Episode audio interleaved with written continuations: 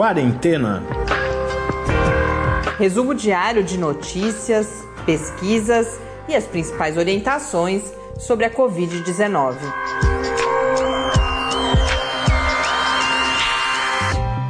Quarentena, dia 69. Olá, começamos neste sábado o 69 episódio aqui na nossa quarentena. Eu sou Mariana Petson. Eu sou o Tarso Fabrício. Brasil ontem se tornou o segundo país com maior número de casos em todo o mundo, atrás apenas dos Estados Unidos, mas está disputando com a Rússia essa colocação. Hoje, no final da tarde, quando eu olhei o painel da John Hopkins, que é onde há essa listagem dos países, a Rússia estava à frente do Brasil, mas isso fica variando devido a diferentes fusos horários, inclusive, quando os dados são atualizados. Mas ambos os países estão mais ou menos na mesma situação. Brasil que ontem teve 1.001 mortes registradas em 24 horas. No painel da rede Covid, a gente ainda não tem os dados do Ministério da Saúde no horário em que estamos gravando, mas no painel da rede Covid, que vai contabilizar a partir dos dados não só do Ministério da Saúde, mas também das secretarias estaduais, o número de casos no Brasil é de 347.719 e o número de mortes já chegou à marca dos, das 22.078 mortes. Isso dá um acréscimo neste momento, em relação ao dado registrado ontem pelo Ministério da Saúde, de 1.030 mortes. Então, é um dado bastante elevado para esse horário, um pouco mostra que a gente realmente está indo para um padrão mais alto, né? O Tárcio falou há cerca de uma semana, vinha falando que a gente deveria estar se aproximando neste momento das 1.400 mortes diárias e a gente vê que estamos caminhando, sem dúvida nenhuma, nessa direção. É, e lembrando que pela série de eventos históricos que a gente tem, a gente sabe que aos finais de semana esses dados eles são é, muito mais subnotificados, né? eles não são registrados no sistema por N motivos que algumas secretarias funcionam com equipes reduzidas, alguns casos de óbito ainda não, não são registrados oficialmente, precisam passar por uma série de atividades burocráticas né, para confirmar que foi a Covid e esses serviços aos finais de semana eles se trabalham mais vagarosamente. Então, se a gente não chegar a esses 1.400 hoje ou amanhã, isso deve acontecer já na segunda ou terça-feira, quando esses dados é, são consolidados. Né? É, mas estarmos com 1.030, geralmente a gente, a gente não está gravando muito mais tarde do que a gente grava normalmente, e em geral essa diferença é de 8, vinha sendo nos últimos dias de 800 ou próximo a 900 casos. A gente já ter 1.030 agora mostra que vamos dar mais um salto. No mundo são 5 milhões, segundo a Organização Mundial da Saúde, 5 milhões 103 mil e 6 casos, e no painel da John Hopkins já estamos em 5 milhões 282 mil 370 casos. Porém, hoje a gente pode começar o episódio com uma boa notícia, onde tudo começou na China. A gente tem mais um dado aí de avanço no combate à pandemia. É, exatamente. A China ela não registrou nenhum novo caso de Covid-19 nas últimas 24 horas. Nem caso, nem morte. Exato. Essa é a primeira vez que isso acontece desde o início da pandemia. Aqui no Brasil, a gente teve uma notícia relacionada ao que vimos já em outros países, os chamados eventos super espalhadores, porque foi numa unidade militar, Tarso, que a gente teve um, um grande número de pessoas infectadas ao mesmo tempo? É, a Escola de Cadetes da Aeronáutica em Barbacena, Minas Gerais, tem 90 infectados pelo novo coronavírus. Inclusive, o Ministério Público vai investigar a conduta da instituição após a denúncia de alguns pais de alunos da academia. É, mas são comuns. Hoje eu vi uma outra notícia, é diferente disso, mas se eu não me engano, na Alemanha, em que uma missa gerou também cerca de 70 pessoas uhum. infectadas. A Alemanha que já está numa fase de relaxamento agora, mas chamou atenção esse outro evento e é algo que vem sendo bastante estudado, né? Eles, em inglês fala-se super spreaders, a gente tem visto notícias mais em inglês mesmo, mas são eventos super espalhadores. Porque o problema é que além desses 90, cada um desses potencialmente uhum. vai infectar outras pessoas. E em muitos países a pandemia foi evoluindo a partir dessas ocorrências de múltipla infecção. Então, um detalhe curioso que no ano passado, quando a gente teve aqueles surtos de sarampo no Brasil, a Academia da Força Aérea de Pirassununga teve um surto de sarampo entre os cadetes também. Então, esses dados vão mostrando que essas instituições militares elas não estão seguindo à risca as normas né? sanitárias que deveriam seguir, né? Bom, hoje a gente, como é sábado, a gente tem algumas dicas, inclusive da Heloísa. Nosso e-mail está quietíssimo, eu tô decepcionada.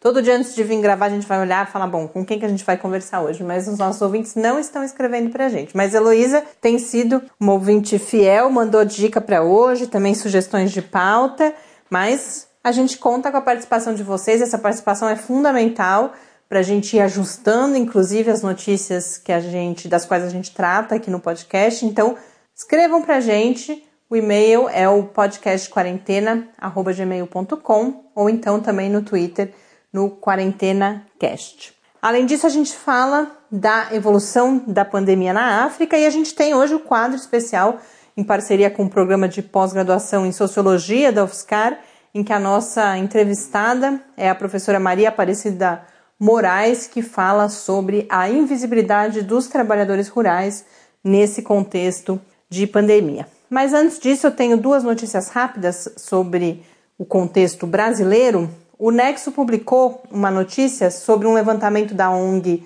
Transparência Internacional relacionado justamente às medidas de transparência de diferentes níveis governamentais aqui no Brasil no que diz respeito aos gastos que estão sendo feitos com a pandemia. Porque nós tivemos no início desse processo a flexibilização de algumas regras de compra. Então, por exemplo, a dispensa de licitação para aquisição de materiais, mas até mesmo para obras civis relacionadas à Covid-19, uma série de exigências que são feitas nas compras públicas em relação à regularidade das empresas, aos documentos que essas empresas têm que apresentar não estão sendo exigidos no contexto da pandemia. Mas esperava-se como contrapartida que as normas relativas à transparência servissem como um mecanismo de controle do que de fato está sendo realizado. E por isso a Transparência Internacional fez esse estudo que concluiu que, na média, os estados e municípios brasileiros estão numa categoria que eles criaram a partir de pontuações que vão de 0 a 100 as categorias são ótimo, bom, regular, ruim ou péssimo, e na média, no Brasil, os estados e municípios enquadram-se na categoria regular. Entre os estados, a pontuação média foi de 59, de 100, né, lembrando, e entre as capitais a pontuação foi de 45. Então, próximo ali da metade do que a Transparência Internacional estabelece como uma situação ótima em termos de transparência das compras públicas. E o que, que ela leva em conta? Ela leva em conta a existência dessas informações em portais da transparência, em sites e a qualidade de apresentação dessas informações, o quão compreensíveis, facilmente compreensíveis essas informações são para os cidadãos. Também avalia se há canais para denúncias anônimas e para perguntas em relação àquilo que está sendo apresentado, e também qual é a legislação existente em cada estado ou em cada município. Entre os estados, destacam-se na categoria ótimo, que é a melhor delas, Espírito Santo, Goiás, Paraná e o Distrito Federal. Não há estados na categoria péssimo, que é a pior, mas Roraima e São Paulo estão na categoria ruim. Entre as capitais aparecem como com transparência ótima João Pessoa e Goiânia e Belém aparece na categoria péssimo. Quem quiser conferir, há muito mais detalhes na matéria, inclusive resposta de alguns desses estados sobre as deficiências apontadas. A matéria está publicada no Nexo e a gente compartilha no site do Lab, na área específica para as notícias do quarentena, que é em, está disponível em www.lab.fiscar.br barra quarentena news. A agência FAPESP publicou uma outra notícia relativa à situação da pandemia aqui no Brasil, mas nesse caso, a quais são as ocupações profissionais mais em risco frente às condições de trabalho no contexto da Covid-19. Como já era de se esperar, essa matéria, essa pesquisa foi realizada pela COP da UFRJ, que é o Centro de Pesquisa em Engenharia, né, da, um centro de pesquisa muito forte, muito conhecido da, da Universidade Federal do Rio de Janeiro. É claro que aparecem como muito vulneráveis, muito expostos os, os 2,6 milhões de profissionais da saúde, que é uma categoria que na sua nas diversas ocupações todas elas estão com um risco acima de 50%, algumas muito acima, e aí destacam-se os técnicos em saúde bucal, que aparecem com 100% de risco devido ao tipo de trabalho, né? Uhum. O quão próximo trabalham dos pacientes, da boca, nariz ali, e portanto estão 100% expostos ao risco de contaminação. Outros profissionais que parecem em grande risco são aqueles trabalhadores no comércio, as diferentes categorias também, 5 milhões de trabalhadores, com 53% de risco na média. E se as escolas não estivessem fechadas, os professores também aparecem como profissionais que estariam muito expostos, com 70% de risco. No outro extremo, as profissões protegidas são aquelas mais solitárias, e aí é curioso, porque aqui aparece com menor porcentagem é a dos operadores de motosserra, com apenas 18% de exposição, porque trabalham em zonas rurais, um trabalho de fato bastante isolado. E aí, coincidentemente, eu tive contato hoje e apresento como uma dica, inclusive, a Organização Internacional do Trabalho, a OIT, lançou um projeto recentemente chamado Em Primeira Pessoa: Histórias da Covid-19 no Mundo do Trabalho, que são vídeos ou com autoridades do mundo do trabalho, uhum. ou com trabalhadores, e aí do mundo inteiro, né? Tem inclusive em algumas línguas, tem espanhol, inglês e, se eu não me engano, em francês também. Nesses vídeos as pessoas respondem a três perguntas: como o vírus afetou o seu trabalho, como seus países estão respondendo à pandemia e o que você aprendeu a partir das experiências ao longo do distanciamento e do enfrentamento à Covid-19. A expectativa é que esses vídeos continuem sendo realizados e que o portal vá sendo, portanto, periodicamente atualizado. E falando de profissões, a gente estabelece um vínculo com a nossa entrevista de hoje, no quadro em parceria com o programa de pós-graduação em Sociologia da UFSCar. Porque a nossa convidada é uma convidada muito especial, a professora Maria Aparecida Moraes, com quem a gente já teve no Lab várias outras oportunidades, né, Tarso, de fazer uhum. entrevistas. A professora Maria Aparecida, que é uma referência na área da sociologia rural, da, do trabalho rural e do olhar para os trabalhadores rurais. Das mulheres trabalhadoras. No campo. E, e ela, nesse, nesse texto que ela produziu, porque para quem não conhece ainda, essa parceria com o PPGS as diferentes áreas do conhecimento do programa, os diferentes pesquisadores estão produzindo textos que é o, o olhar das suas áreas do conhecimento, como elas podem contribuir para nossa compreensão, a nossa reflexão sobre os mais diferentes aspectos da pandemia de Covid-19.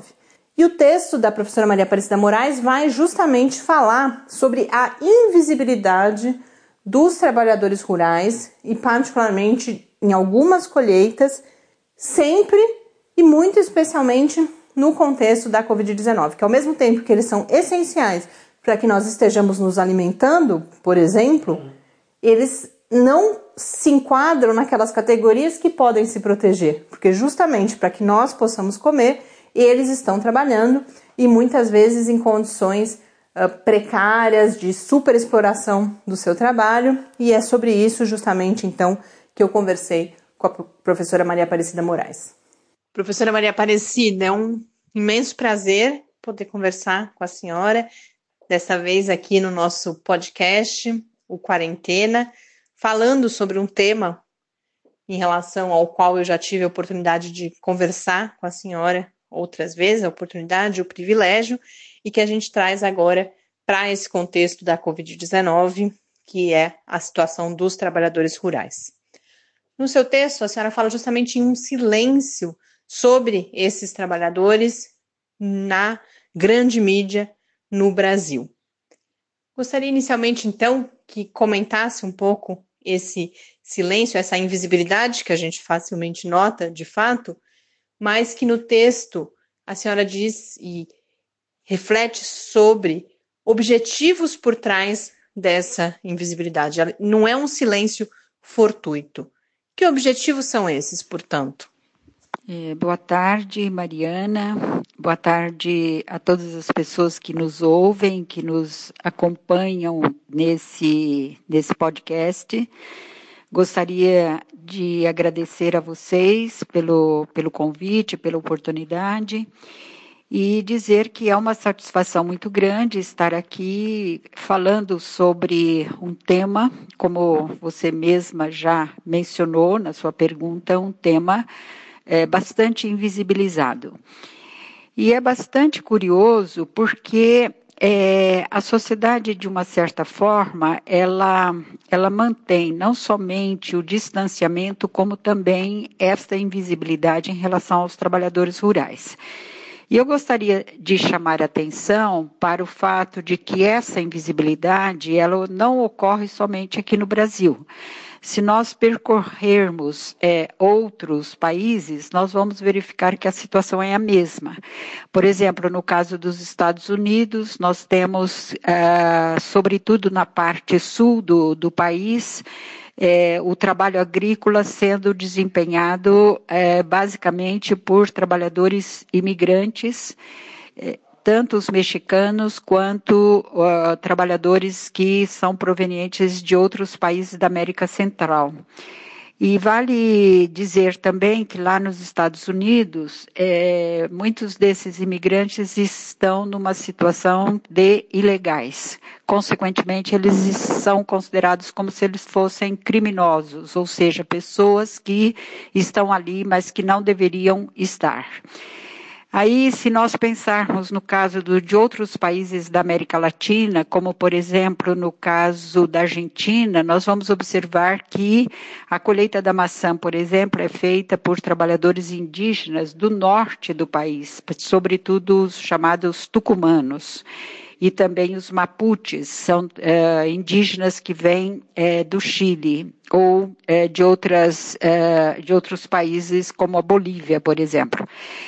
Bem, é, no caso da Espanha, nós observamos a mesma coisa, quer dizer, trabalhadores que estão ali colhendo a laranja, mas que não são dali. Em geral, são trabalhadores marroquinos e também, com muita frequência, é, trabalhadores que vêm da Romênia.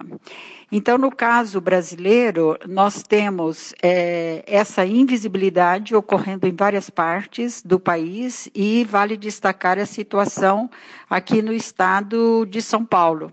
O estado de São Paulo é um grande produtor de commodities, sobretudo a cana de açúcar, com seus derivados, o etanol e o, eh, e o açúcar. E é um trabalho feito majoritariamente por trabalhadores migrantes que são é, invisibilizados. São trabalhadores que vêm do Vale do Jequitinhonha e trabalhadores que vêm é, de, é, de vários estados do Nordeste do país. E também, no caso da laranja, nós vamos observar a mesma coisa, quer dizer, o estado de São Paulo é um grande produtor é, de laranja, de suco de laranja do mundo, é um dos maiores produtores. E é um trabalho também feito por trabalhadores é, migrantes. É, vale destacar aqui a presença dos trabalhadores do Piauí, não somente homens, como também mulheres. Então, essa é uma questão para que, uh, que eu lanço para a sociedade, uh, ou seja, por que há essa invisibilidade? Primeiramente, porque quando se trata de trabalhadores eh, migrantes, vou pensar aqui no caso do Brasil, particularmente do caso do, do estado de São Paulo, vem a conotação de trabalhadores do Nordeste, portanto, trabalhadores que não são brancos, trabalhadores pardos ou negros e, consequentemente, trabalhadores que sofrem, ademais de um processo de superexploração, também o preconceito, não somente por parte é, dos empregadores, nas relações de trabalho, como também por parte da sociedade no seu conjunto. Então, é uma forma, é, da, é uma forma que eu diria que a sociedade encontra para uh, negar a presença desses trabalhadores e, consequentemente, a importância deles aqui, sobretudo uh, para transformar o estado de São Paulo num grande produtor de commodity. Então, eu vejo que há vários motivos, mas dentre eles, é, do meu ponto de vista, pesa muito essa conotação racial. Ou seja, na medida que você tem essa conotação racial, você tem um marcador é, de diferença, de desigualdade, de preconceito e, consequentemente, de desvalorização da força de trabalho. Então, é um trabalho extremamente importante, porque esses trabalhadores produzem os alimentos, produzem essas commodities e, no entanto, não há uma valorização. Quando eu digo valorização, é porque normalmente eles são pagos a quem do próprio valor que a força de trabalho deles é, tem. E por isso que nós falamos em superexploração da força de trabalho.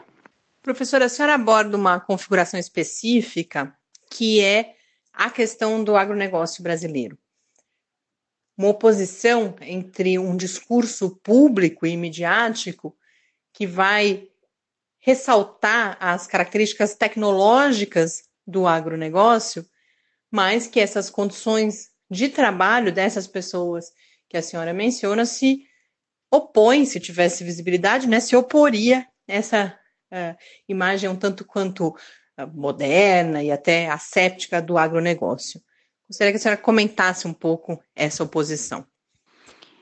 É, eu vejo a pergunta sendo de extrema re relevância e, na verdade, são duas faces de uma mesma moeda. Ou seja, de um lado nós temos a pujança do agronegócio, essa, essa gigantesca produção.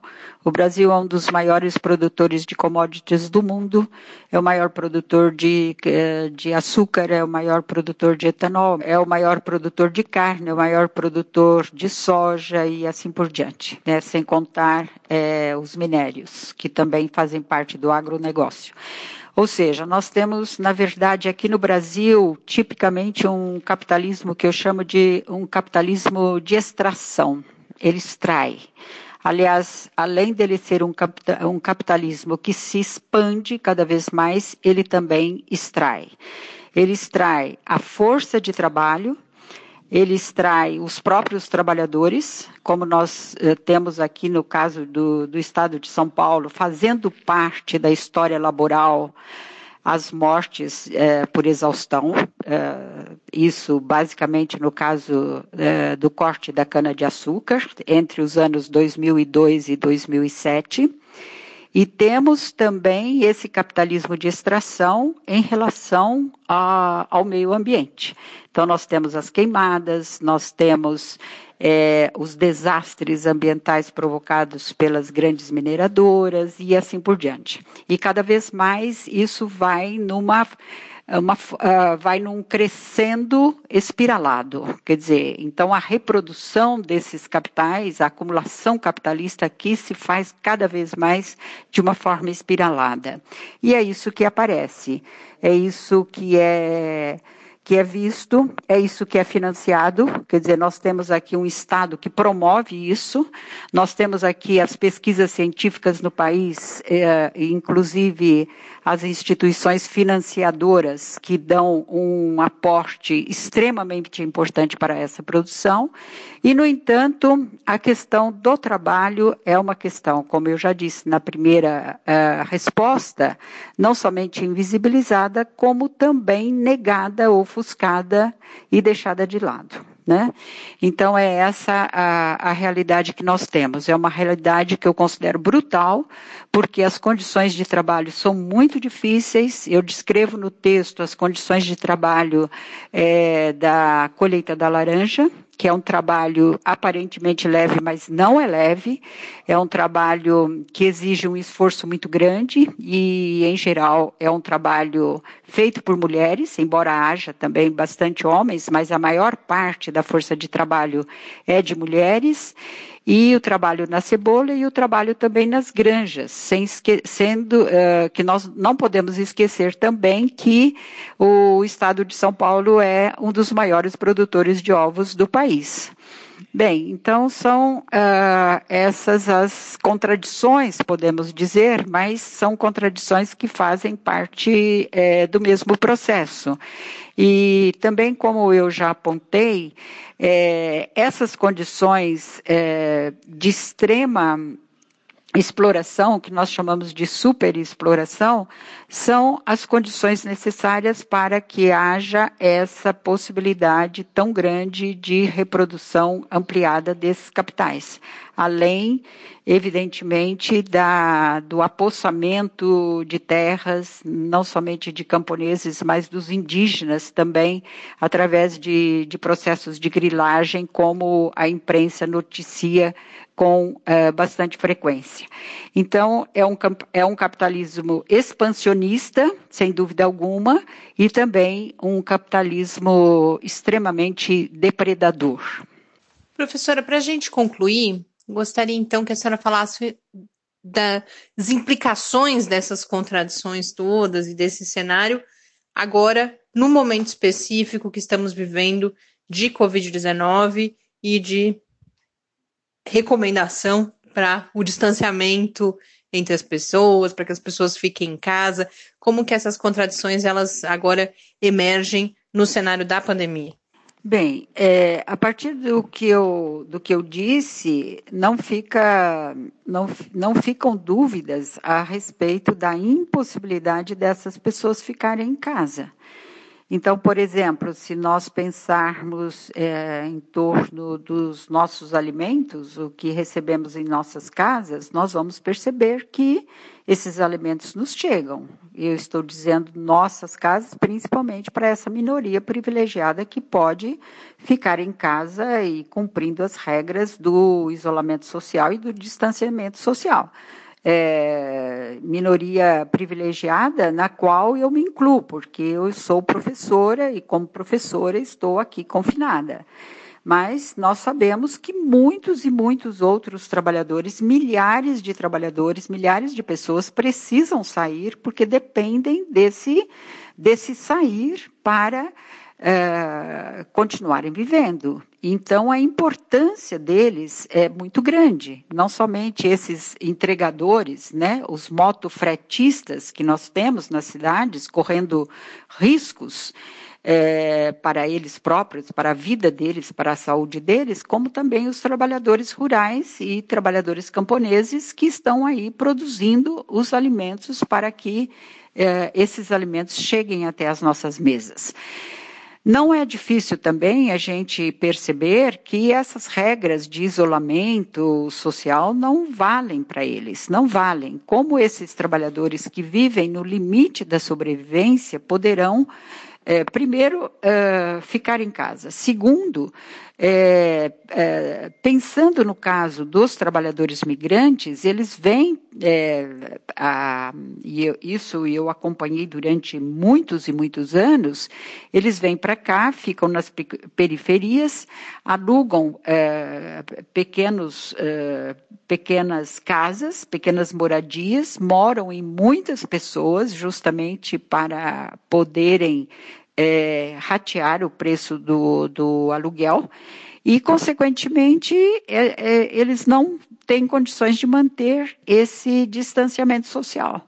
E sem pensar que eles vão nesses ônibus, eles, eles vivem nas periferias, moram nas periferias e, e se destinam para os locais de trabalho na área rural. Então a pergunta é essa: será que esses ônibus estão sendo higienizados? Enfim, está havendo aí um distanciamento entre esses trabalhadores? Será que eles estão usando máscaras e assim por diante?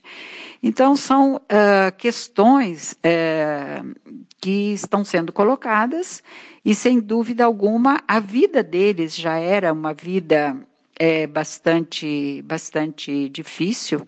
Nós tivemos aí no passado é, surtos de sarampo entre os trabalhadores rurais, é, surtos de gripe bastante forte entre eles, e, e eu imagino, não tenho os dados aqui para fornecer, é, mas eu, eu imagino que as condições em que eles vivem, as condições em que eles trabalham, é, são condições bastante vulneráveis à, à, à situação em que nós estamos vivendo agora em termos de pandemia.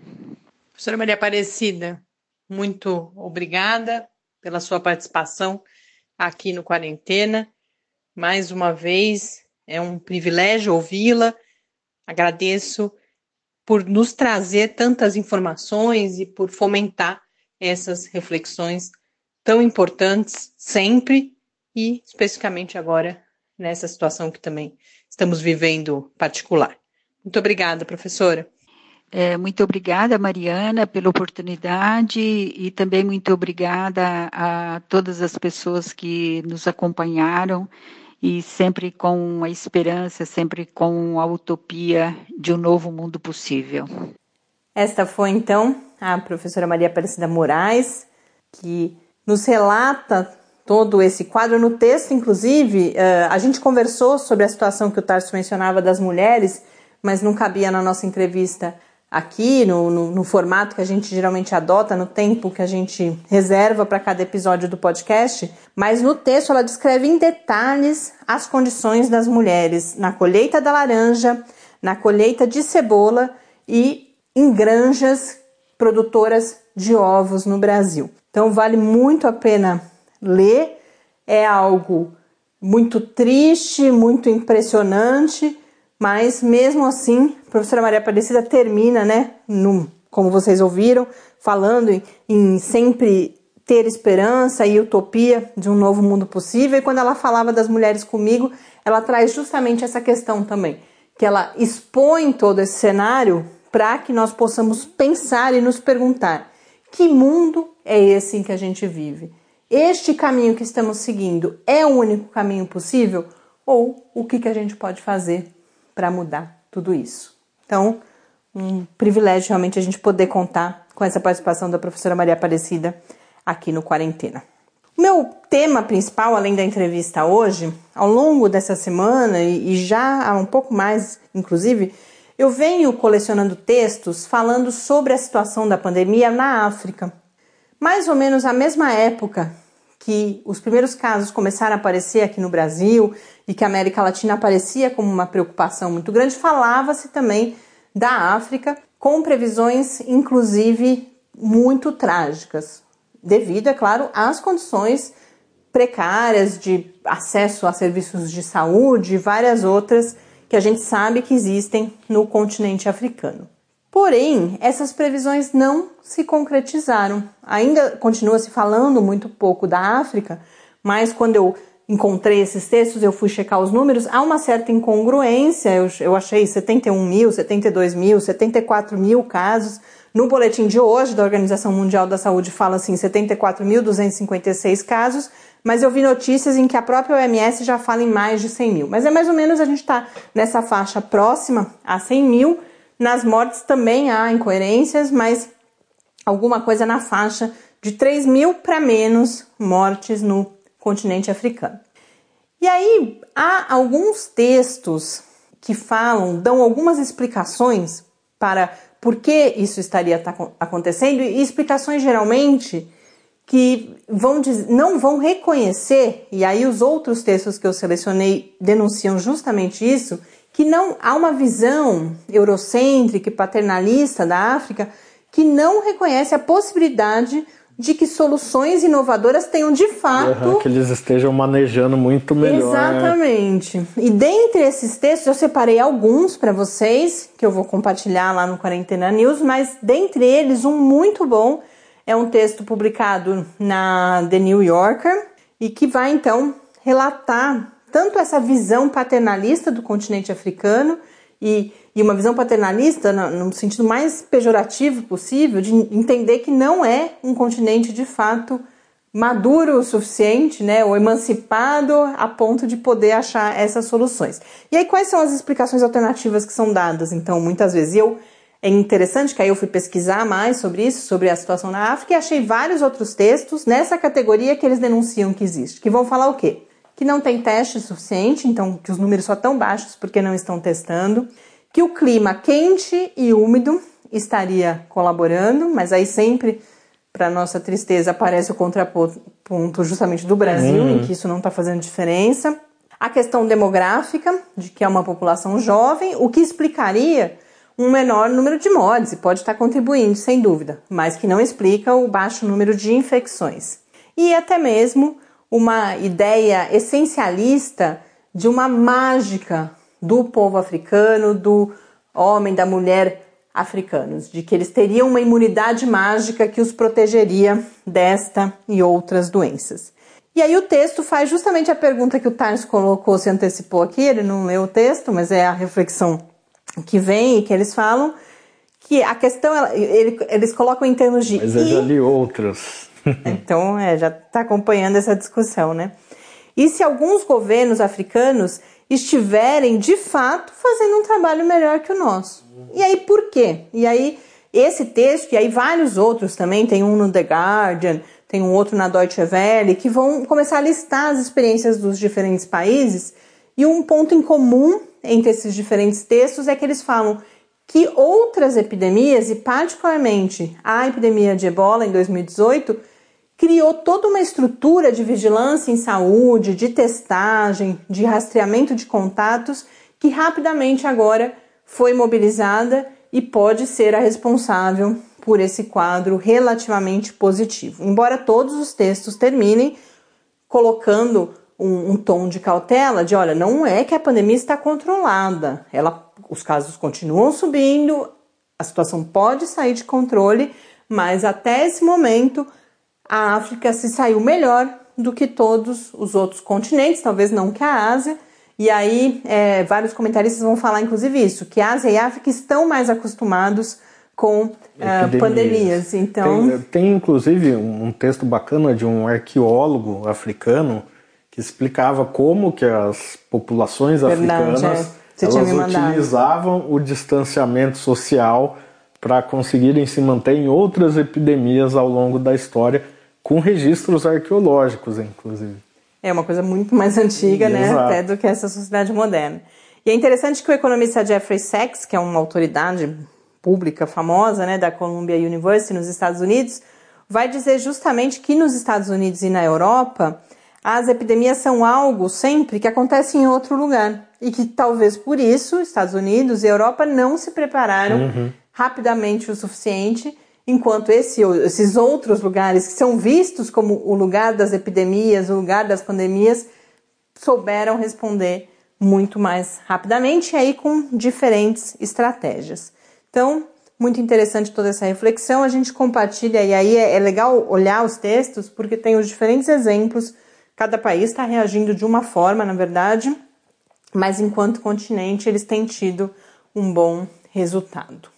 Vamos a algumas dicas agora. A primeira delas é uma. Não é a dica da Heloísa ainda, mas vem de uma dúvida que a Heloísa colocou para mim. Há alguns dias a gente tem ouvido falar bastante aqui no Brasil, ou para quem vê o nome, né, Sleeping Giants, mas é, quem só leu as notícias por cima, alguma coisa de ah, é um site que está tirando anúncio de fake news, toda uma, uma coisa um pouco ainda não muito clara do que se trata. E é justamente essa iniciativa Sleeping Giants, é uma iniciativa que já existe nos Estados Unidos desde 2016 e agora alguns brasileiros trouxeram uh, essa iniciativa para cá. É uma iniciativa que acontece principalmente no Twitter. O que, que esse grupo de pessoas faz?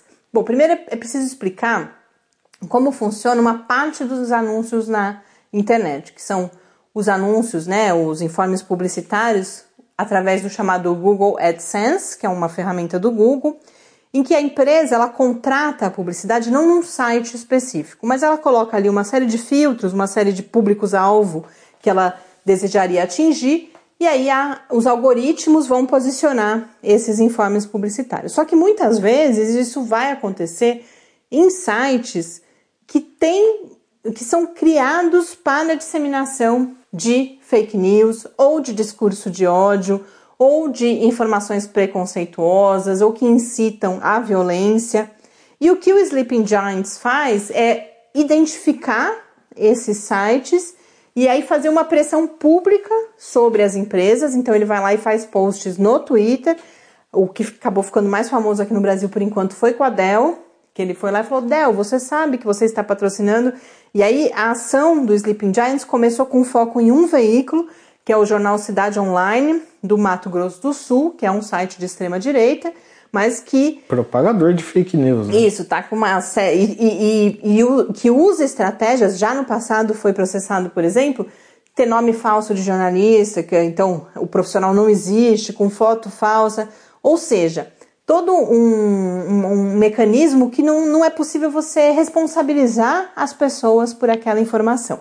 E aí essa pressão faz com que muitas empresas decidam, porque é possível essas empresas revisarem, a, a colocação é automática, mas depois ela pode revisar e decidir tirar esses anúncios. E aí a Dell fez isso, várias outras empresas fizeram isso, tem toda uma polêmica com o Banco do Brasil, que inicialmente tirou e depois reviu a sua posição. Mas por que, que eu trago isso aqui também? É porque esse primeiro movimento foi devido a notícias advogando o uso da cloroquina. E aí que eu aproveito para fazer um último comentário que a gente veio falando aqui nos últimos dias, que não é. A gente tem que tomar muito cuidado quando a gente faz esse tipo de discussão, toda a questão que eu coloquei várias vezes de liberdade de expressão. Então não é porque aquele site é num espectro político que é o oposto ao seu. Isso as pessoas têm que ter a liberdade de expressar suas diferentes posições políticas, e isso é algo que a gente precisa avançar bastante aqui no Brasil, inclusive. Mas nós estamos falando de notícias falsas. No caso da cloroquina, não existe a nossa opinião sobre a cloroquina. O fato sobre a cloroquina é que não existe fato, não existem evidências que recomendem o uso. E, pelo contrário, existem várias evidências do seu risco. Uma outra coisa que não é esse caso agora, mas como eu disse antes, incitação à violência, discurso de ódio. É preciso estar muito claro do que, que a gente está falando quando a gente fala em impedir que esses discursos circulem.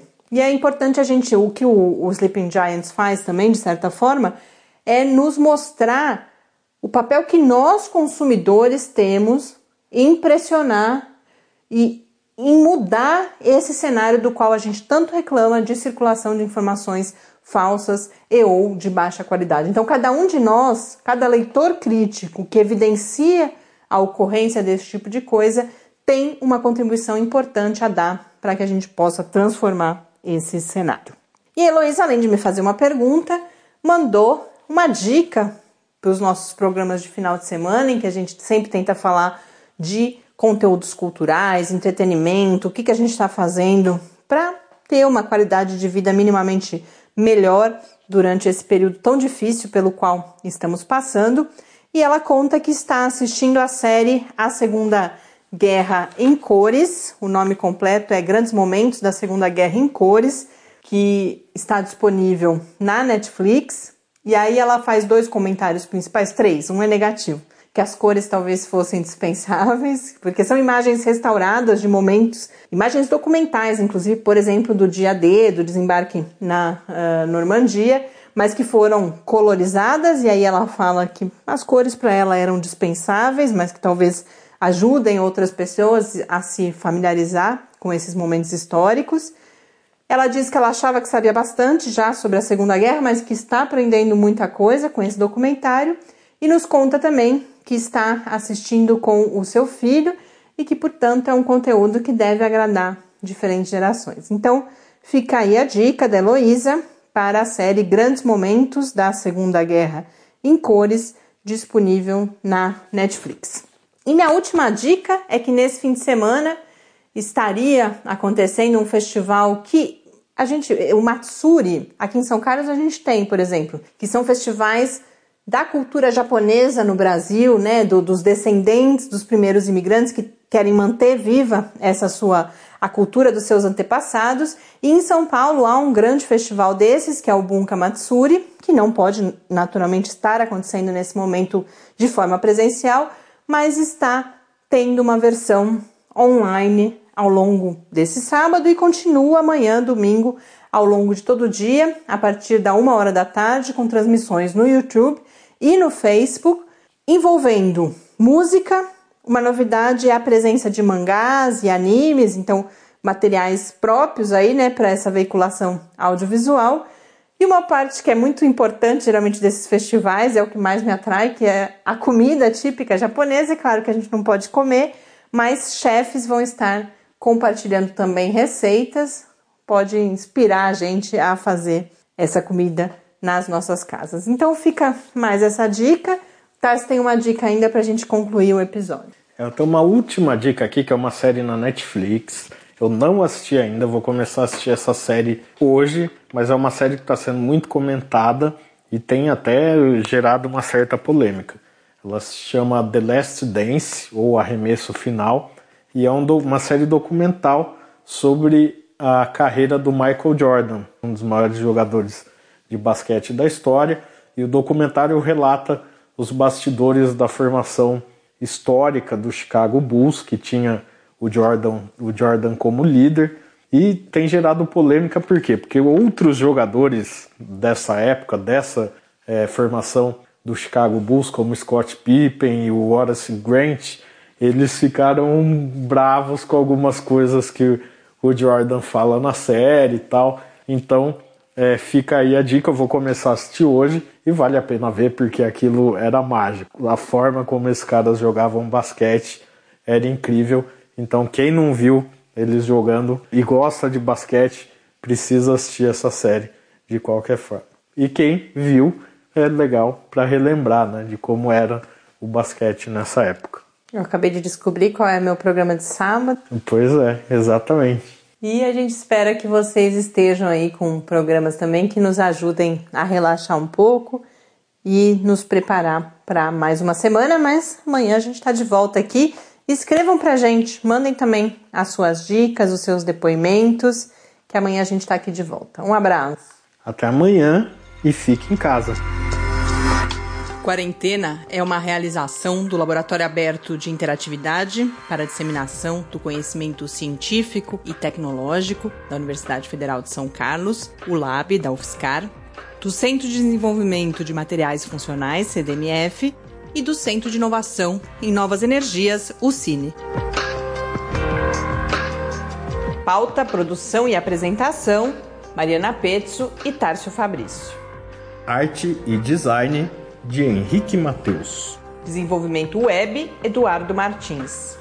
Edição de áudio: Lucas Stefanuto. Apoio Fundação de Amparo à Pesquisa do Estado de São Paulo.